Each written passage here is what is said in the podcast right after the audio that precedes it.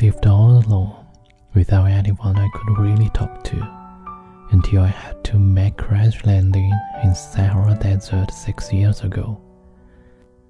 Something in my plane's engine had broken, and since I had neither mechanic nor passengers in the plane with me, I was preparing to undertake a difficult repair job by myself. For me, it was a matter of life or death. I had only enough drinking water for eight days. The first night, then, I went to sleep on the sand a thousand miles from any inhabited country. I was more isolated than a man who shipwrecked on the raft in the middle of the ocean. So you can imagine my surprise when I was awakened at daybreak by a funny little voice saying, Please, do me a ship. What? Do me a ship? I laid it up as if I had been struck by lightning. I rubbed my eyes hard. I stared.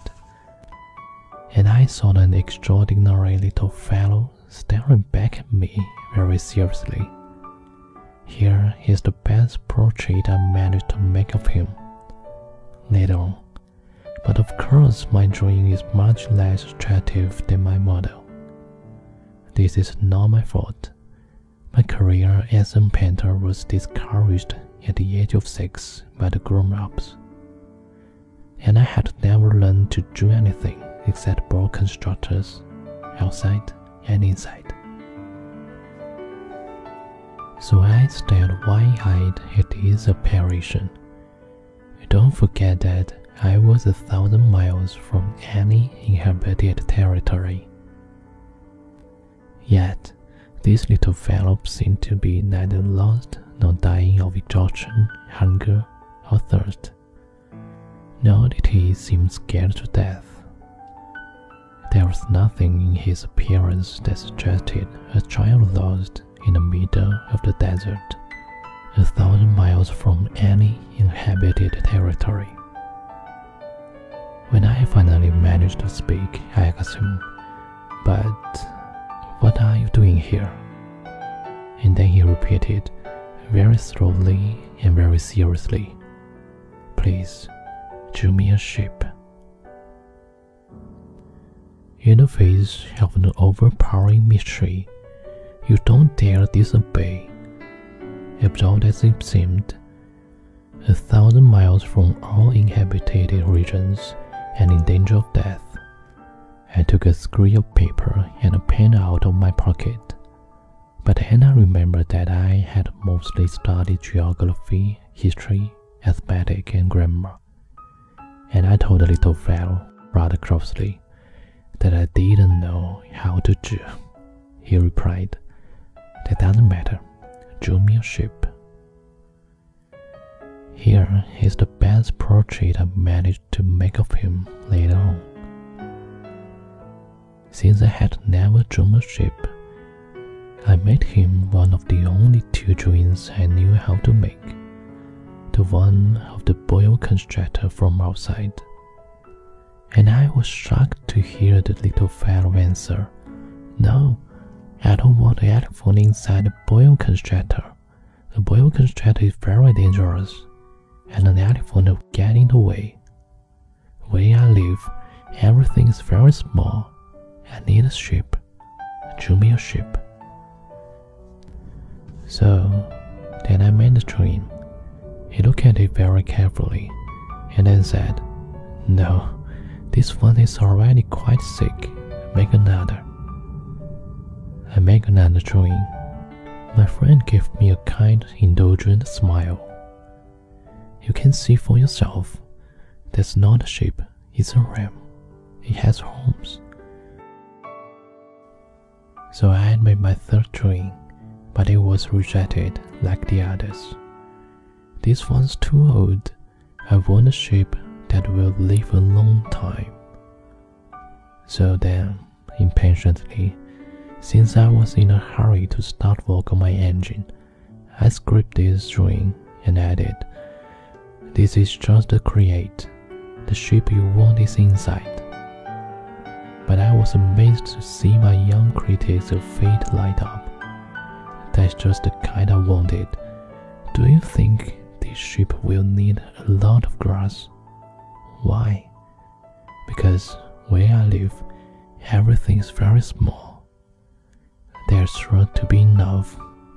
I've given you a very small ship. He bent over the drawing, not so small as all that. Look, he's gone to sleep. And that's how I made the acquaintance of the little prince. 我孤独的生活着，没有一个真正谈得来的人。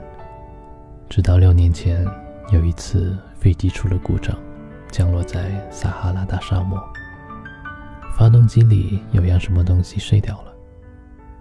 因为我身边既没有机械师，也没有乘客，我就打算单枪匹马来完成一项困难的修复工作。这在我是个生死攸关的问题。我带的水只够喝一星期了。第一天晚上，我睡在这片云里人烟的大沙漠上，比靠一块船板在大海中漂流的遇难者还孤独。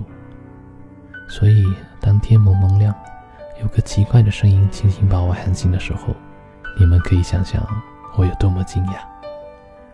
这个声音说：“对不起，请给我画只绵羊。”嗯，请给我画只绵羊。我像着了雷击似的，猛地一下子就跳了起来。我使劲地揉了揉眼睛，仔细地看了看，只见一个从没见过的小人，正一本正经地看着我呢。后来我给他画了一幅非常出色的肖像，就是旁边的这幅。不过我的画当然远远不及本人可爱，这不是我的错。我的画家生涯在六岁那年就让大人给断送了，除了我抛开和不抛开的蟒蛇，后来再没画过什么。我吃惊的瞪大眼睛瞧着他，你们别忘记，这儿离人住的地方还好远好远呢。可是这个小人看上去并不像迷了路，也不像累得要命、饿得要命、渴得要命，或者怕得要命。他一点不像在远离人类居住的沙漠里迷路的孩子。等我总算说的说话的时候，我对他说：“可是，你在这干嘛？”他轻声轻气的又说了一遍，好像那是件很要紧的事情。对不起，请给我画一只绵羊。受到神秘事物强烈冲击的时候，一个人是不敢不听从的。尽管在我看来，离一切有人居住的地方远又远，又处于死亡的威胁之下，在这里能想到画画，真是匪夷所思。可我还是从口袋里掏出一张纸、一支钢笔。当我想起我只学了地理、历史、算术和语法，所以我就有点没好气地对那个小人说：“我不会画画。”他回答说。没关系，请给我画一只绵羊。我因为从没画过绵羊，就在我会画的两幅图画里挑一张给他画了，没剖开的蟒蛇图。可我听到小人下面说的话，简直惊呆了。不对不对，我不要在蟒蛇肚子里的大象，蟒蛇很危险，大象呢太占地方，在我那里什么都是小小的。我要的是一只绵羊，请给我画一只绵羊。我只好又画了起来。专心的看了一会儿，然后说：“不对，这只羊已经病得不轻了，另外画一只吧。”我画了右面的这只。我的朋友温和的笑了，口气宽容的说：“你看看，这只不是绵羊，是山羊，头上长着角。”于是我又画了一张，但这一张也跟前几张一样没能通过。这只太老了，我要一只可以活得很久的绵羊。我已经没有耐心了，因为我急于要去把发动机拆下来，所以我就胡乱画了一张。我随口说道：“这个呢是个箱子，你要的绵羊就在里面。”但是令我吃惊的是，这只小批判的脸上顿时变得容光焕发了。我要的就是这个。你说这只绵羊会要很多草吗？问这个吗？因为我那里什么东西都很小。肯定够了。我给你的这只是很小的绵羊。他低下头去看那幅画，不算太小。看，他睡着了。就这样，我认识了小王子。